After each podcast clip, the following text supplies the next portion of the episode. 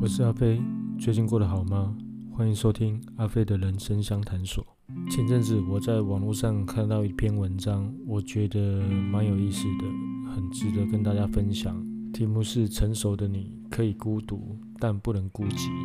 文章的开头就提到，孤独感是来自于人类进化的结果，目的在于促使我们改善与他人的关系。用口渴感来比喻，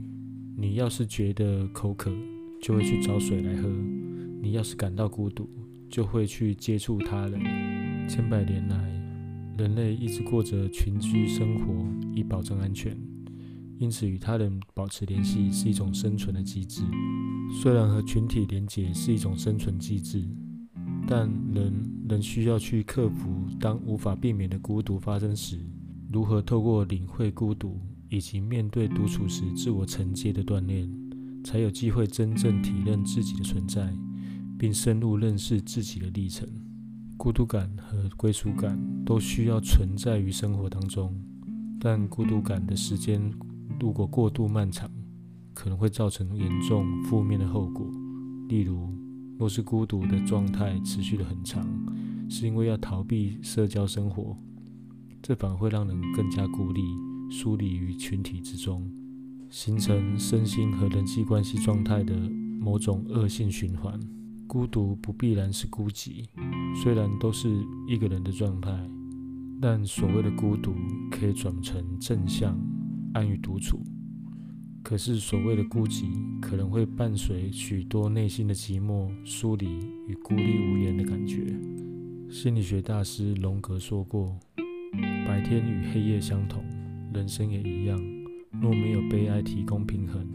愉快就会失去意义。能够耐心、镇静地面对世事的变迁，才是真正成熟的人格。文章中也有提到，所谓真正的成熟，就是一个人能够承载住自己，特别是一个成人内在所发生的各种经验和体会，无论是冲击的、挫折的、震荡的，或是愉悦的、兴奋的、自豪的。他能在内在的历程当中去调节并平衡，达成内在一致与合一，这是每个人所无法回避的课题。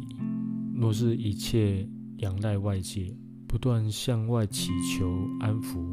陪伴、关注，那么一个人也就缺乏机会去启发内在的潜力，真实的完成自己，并深刻的探索及检视自己，回归真实的自我。其实，孤独感是具有不同层次的，取决于一个人的存在状态，还有他的心灵素质与含量。每个人绝对都有不可回避的孤独，但不意味着人孤独就会阻碍或完全取代人需要社群的连结与认同。从个体发展来说，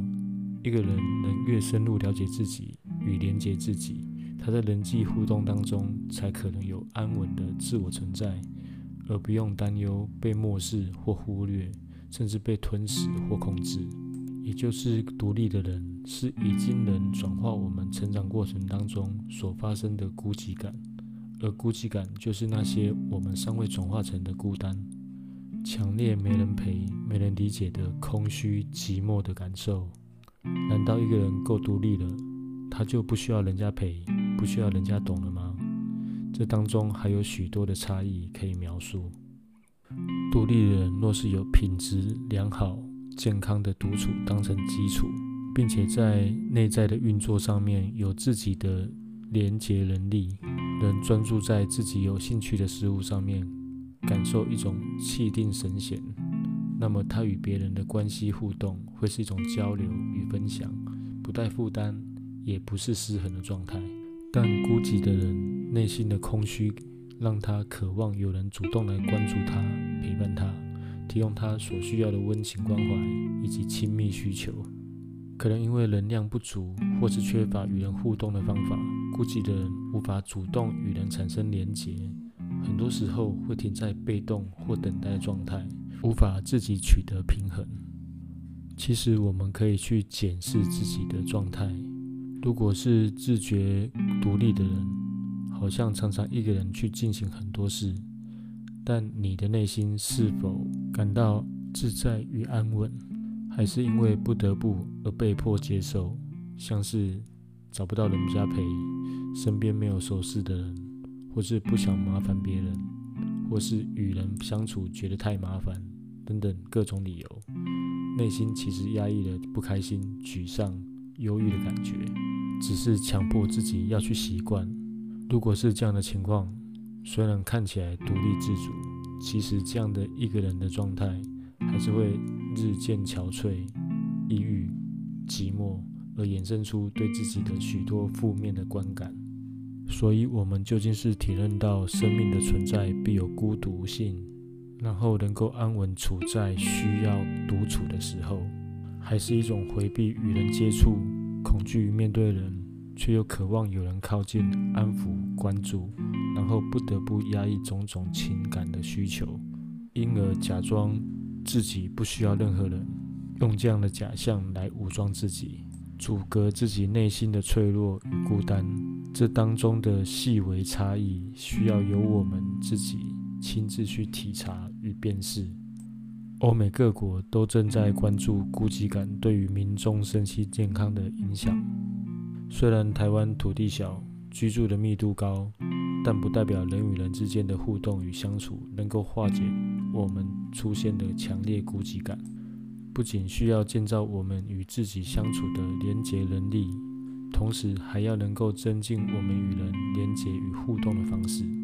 特别是有品质、深度、合宜的人际关系。我们要承认自己都是脆弱的人，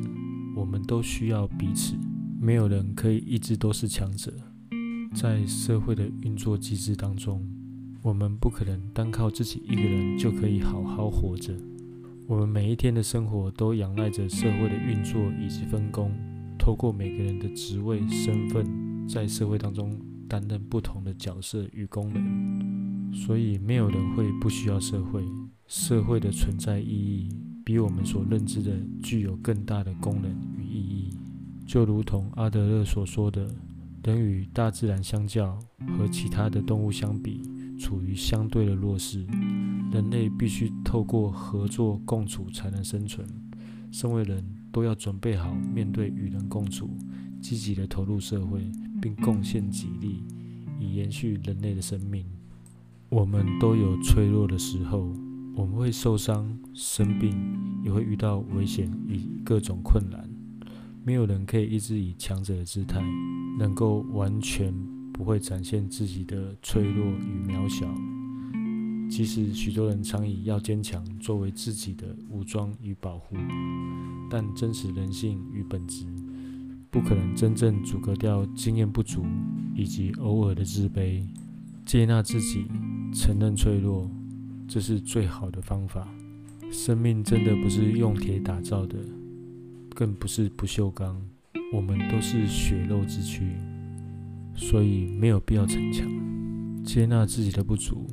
面对自己的脆弱，好好照顾自己的心情，让自己尽量轻松自在，这才是我们活着真正最重要的意义。今天就聊到这里，希望你会喜欢今天的内容。今天的节目就到这里为止，有任何问题都欢迎写信给我。祝福你有美好的一天，我们下集再见。